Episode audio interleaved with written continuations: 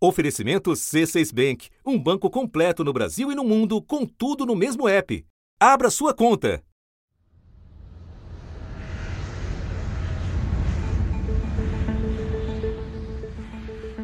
Um avião com 189 pessoas caiu no mar pouco depois de decolar na Indonésia. Não há registro de sobreviventes. Com menos de três meses de uso, a aeronave era nova e de um modelo que nunca havia registrado acidente. A queda de um avião pouco depois da decolagem na Etiópia matou 157 pessoas. O avião era do modelo mais novo entre os Boeing 737. Foi fabricado em 2016 e tinha chegado. Nesta semana, após meses de questionamentos e revelações embaraçosas, a Boeing anunciou que vai suspender a produção do 737 MAX. De acordo com a empresa americana, a incerteza da aprovação de um novo atestado de segurança para o modelo foi motivo para essa decisão drástica. Com capacidade para transportar até 210 pessoas, o modelo se destina a voos de curto e médio alcance. Quando foi lançado, registrou as vendas mais rápidas da fabricante norte-americana e é, até hoje, o mais vendido da história da empresa.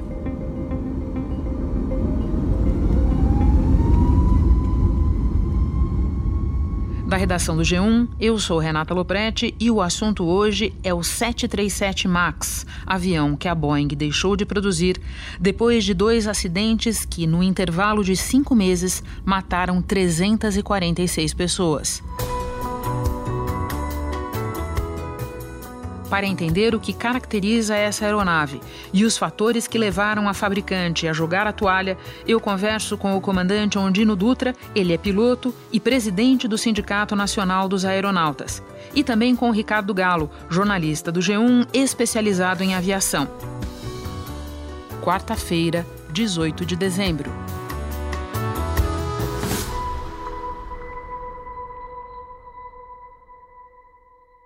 Galo, eu começo com você. Quando o Boeing 737 MAX começou a virar notícia? Bom, Renata, ele começou a virar notícia a partir do momento em que um avião, é, um Boeing 737 MAX, caiu na Indonésia. É, foi, isso foi em outubro de é, 2018. O preliminar do Comitê de Segurança nos Transportes da Indonésia mostrou que o avião da Lion Air, que caiu no mar de Java há um mês, não tinha condições de voo. Informações recuperadas do gravador de dados indicaram que o comandante tentou elevar o nariz do avião várias vezes, mas o sistema automático do avião o empurrava para baixo. A situação se agravou a partir do momento em que, alguns meses depois, em março de 2019, um outro Boeing 737 Max caiu nas mesmas circunstâncias. Esse avião caiu logo depois de decolar do aeroporto internacional de Addis Abeba, na Etiópia, com destino a Nairobi, no Quênia. O piloto tinha relatado problemas e pedido para voltar ao aeroporto. Esses dois acidentes, uh, Renata, aconteceram com circunstâncias parecidas.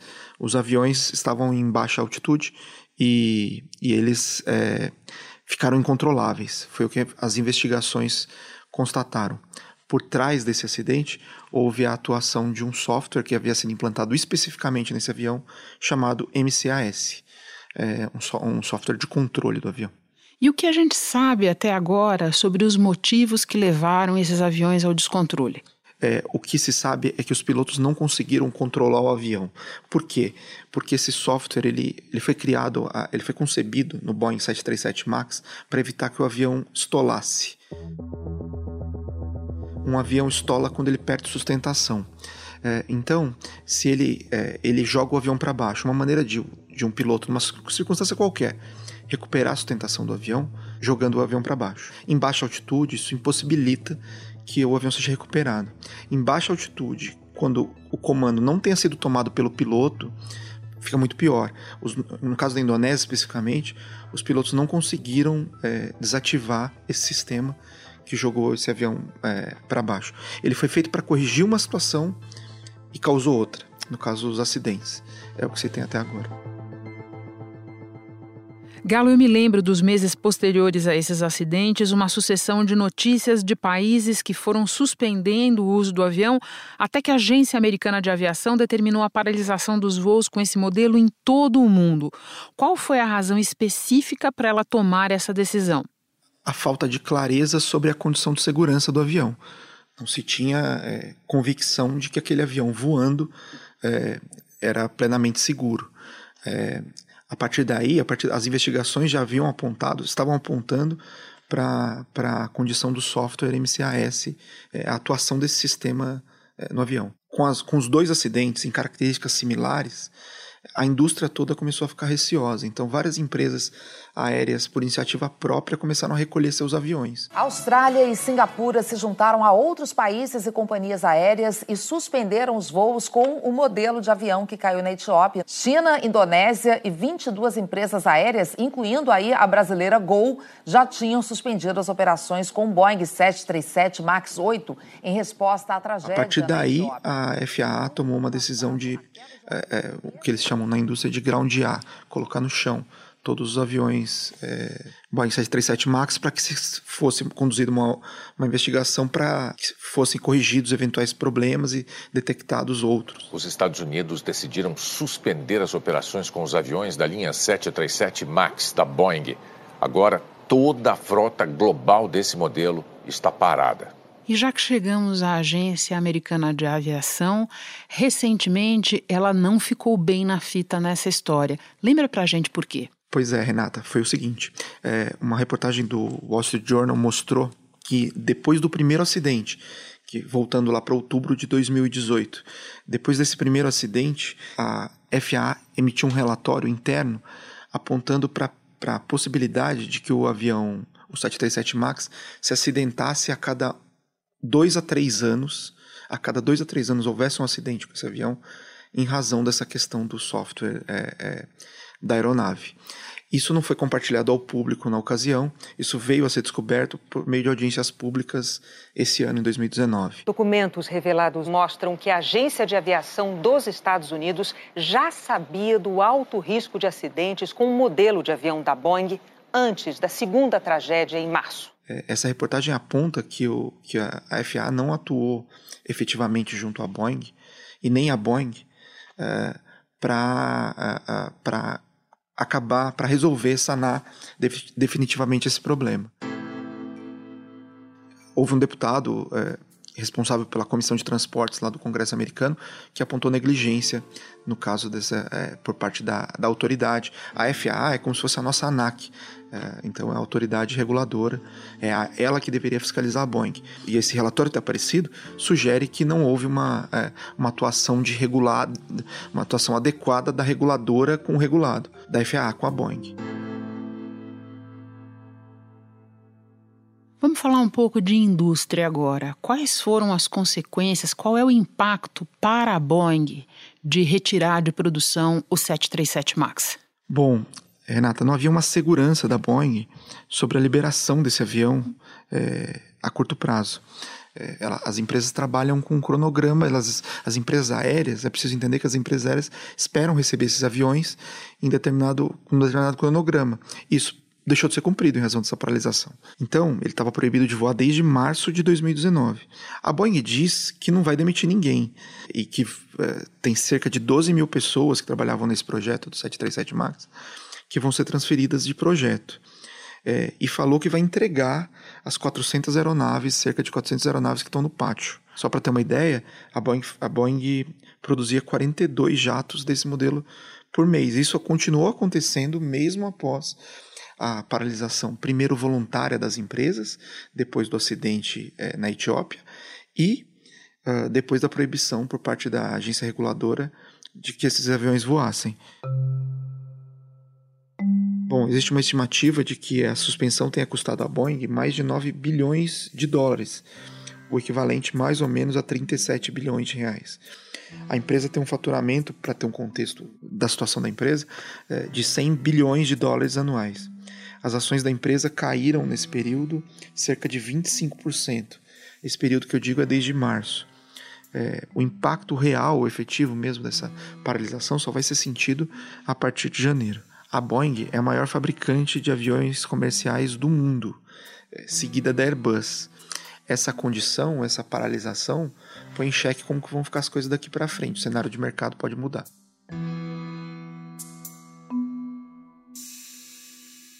Por fim, Galo, quantos aviões desse tipo existiam no mundo e no Brasil? encomendas são duas coisas, né? Aviões encomendados e aviões em voo. Cerca de 400 aviões, Renatas, existiam é, é, já em uso pelas companhias aéreas. Sete deles aqui no Brasil em operação pela Gol. Havia mais ou menos 4 mil pedidos, é, encomendas desse tipo de avião. Ou seja, é, as empresas aéreas receberiam esses aviões nos próximos anos e uh, algumas delas retiraram pedidos. Houve to toda uma movimentação nesse aspecto. Galo, muito obrigada por ter vindo aqui ao estúdio do assunto conversar conosco. Bom trabalho para você. Obrigado, Renata. Ondino, vamos começar pela palavra de quem pilota. O que difere o Boeing 737 MAX dos outros aviões? A diferença é a tecnologia embarcada. Eu acho que a comparação correta seria a gente comparar o 737 MAX com os outros 737 como um celular. Às vezes tu tem o mesmo celular, sai uma versão mais nova, com novas funcionalidades, um layout mais moderno, permanecendo sendo o mesmo celular, ou seja, a função é a mesma, pouco se diferencia no uso, mas dá para se ver que tem um layout diferente. É isso o Max em relação ao 737 normal. Há um painel de instrumentos diferente, mais moderno, com novas funcionalidades. As características de voo são praticamente as mesmas, com pouquíssimas diferenças. Então, em resumo, o que muda é a parte de layout de instrumentos. Bom, ele operava no Brasil, então eu te pergunto, qual é o impacto para o mercado brasileiro da saída do 737 MAX de operação? Hoje nós temos no Brasil aproximadamente 400 aeronaves de transporte regular de passageiros e carga. Hoje são sete aviões que saíram de operação, que estavam sob operação da empresa Gol, de um total de aproximadamente 400 aeronaves que voam no Brasil eh, no mercado doméstico, sem considerar o mercado internacional, que daí tem outras empresas que prestam o serviço. O impacto maior, portanto, ele se deu para uma empresa específica, que era a empresa que tinha e que ainda tem os aviões, mas que agora estão parados, que perdeu da noite para o dia sete aviões da sua frota, né, de aproximadamente 120 aviões, que é a frota da Gol. Então, para a malha, para o sistema brasileiro de transporte doméstico, o impacto não foi grande. Entendi, mas para a empresa especificamente foi? Ah, sim, porque a empresa com 120 e poucos aviões perder sete aviões é, tem um impacto. Né? Teve que, claro, se, se, reestruturar em sua malha, aumentar a produtividade dos aviões que ainda estavam em operação e se readequar a essa realidade com sete aviões a menos. E também para a operação internacional que a Gol fazia do Brasil para os Estados Unidos, que ela conseguia fazer voos diretos, passou a ter que fazer uma escala intermediária para reabastecer o avião. Então esse foi o impacto, ele foi mais local. Por falar em voo para os Estados Unidos, eh, se diz que o MAX é uma aeronave projetada para voos de curto e médio alcance. Pode detalhar para o leigo o que isso significa? Significa para a operação essencialmente de, de, distâncias como as que são cobertas dentro do Brasil, por exemplo, e algumas operações internacionais, mas de distância de 7, no máximo 8 horas de voo. Isso significa de média duração.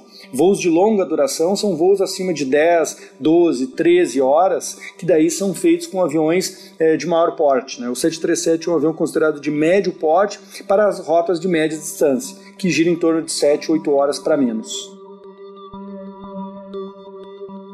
Agora eu quero recuar no tempo e te perguntar como foi o seu treinamento para operar essa aeronave. O fabricante, que é a Boeing, é, quando foi colocar a aeronave em operação, criou um treinamento teórico que foi feito por todos os pilotos certificados a operar esse avião no mundo.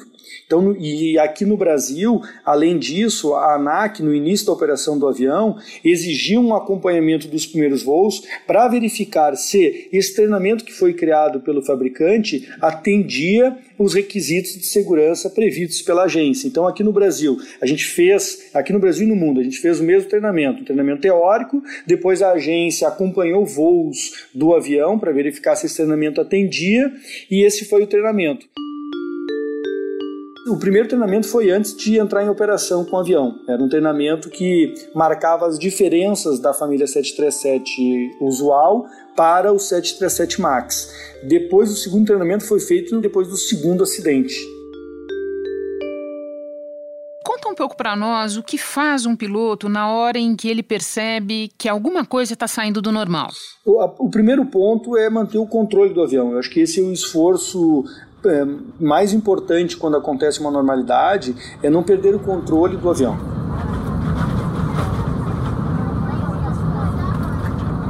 É, e depois disso se entra numa série de procedimentos que para cada normalidade há uma sequência de procedimentos e tarefas. A aviação é muito regrada, então tudo que acontece de anormalidade, em geral, está prevista. E para isso existe um protocolo, existe, existe uma lista de verificações e tarefas que devem ser feitas. Mas assim, em resumo, em essência, o mais importante é manter o controle do avião. Tem que manter o avião voando. Desculpe a pergunta leiga, Ondino, mas é porque você está explicando para leigos, como eu, inclusive, o que significa, descreva, por favor, o que significa não perder o controle do avião. É conseguir manter o avião numa situação desejada. Mais ou menos assim, é como se tu estivesse dirigindo o carro. O que, que significa manter o controle sobre o carro? É tu manter o carro fazendo aquilo que tu quer que ele faça. Se tu está numa estrada e tu quer fazer uma curva, tu tem que manter o controle do carro durante essa curva, ou seja, fazer com que o carro efetue a curva corretamente. É a mesma coisa um avião. Então, se tu pilotar um avião, manter o controle do avião, é a mesma coisa que manter o controle do carro. Tu quer que o carro freie, ele tem que frear. Tu quer que o carro acelere, ele tem que acelerar. A mesma coisa o avião. Então, quando ocorre uma normalidade, vamos colocar uma, uma analogia do carro. Tu está dirigindo, está numa curva e estoura um pneu do carro. A medida inicial que tu tem que fazer aqui é recuperar o controle do carro para que tu não, não se perca na curva. O avião é a mesma coisa. Entendi. Você mencionou há pouco que houve um segundo treinamento para operar o Max 737 depois do primeiro dos dois grandes acidentes. Fora isso, você se recorda de alguma coisa que mudou no regramento, na regulação, depois desse caso? A aviação ela tem por premissa, toda vez que acontece um acidente, se olhar para trás e verificar o que aconteceu de errado. O fato é que esses dois acidentes uh, ocorreram pela uma certificação que cometeu um erro, porque não verificou a possibilidade de falha desses sistemas. Então, uh, o que, que eu entendo? Eu entendo que esses acidentes vão criar, provavelmente, novos procedimentos de certificação da aeronave, porque algum erro aconteceu ali, que o avião foi certificado pela autoridade americana que não percebeu esses, essas falhas, essas possíveis falhas desse sistema que promoveu os dois, esses dois grandes acidentes.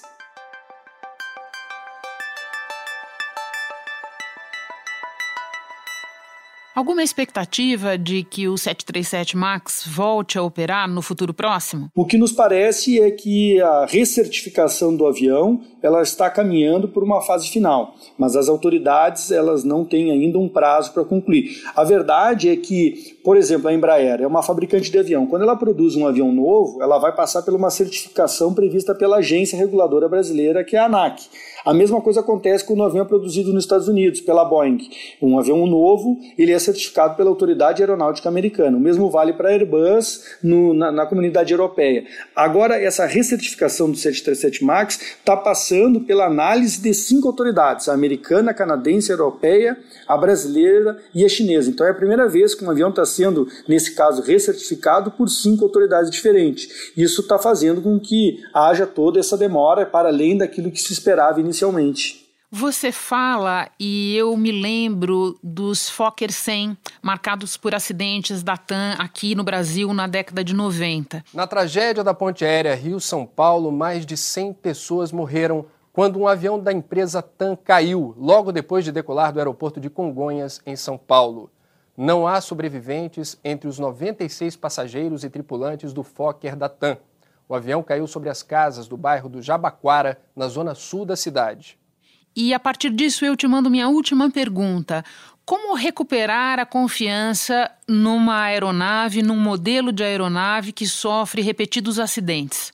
Eu acho que é trabalhando com a verdade e com transparência. É assim que se recupera a confiança. O que está sendo feito hoje é a recertificação com cinco autoridades distintas, não só com uma que nem é feito normalmente.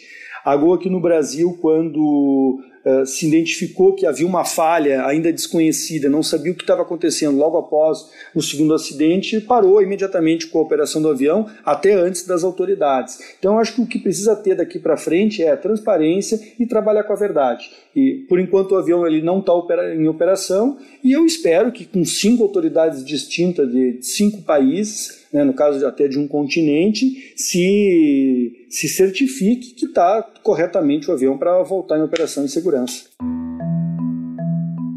Ondino, muito obrigada pelas tuas explicações. Bom trabalho para você. Muito obrigado, Renata. Um abraço. Eu fico por aqui. Até o próximo assunto.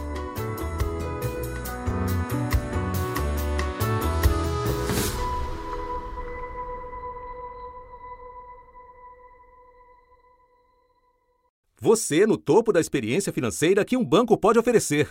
Escolha um banco completo no Brasil e em qualquer lugar do mundo. Abra sua conta no C6 Bank.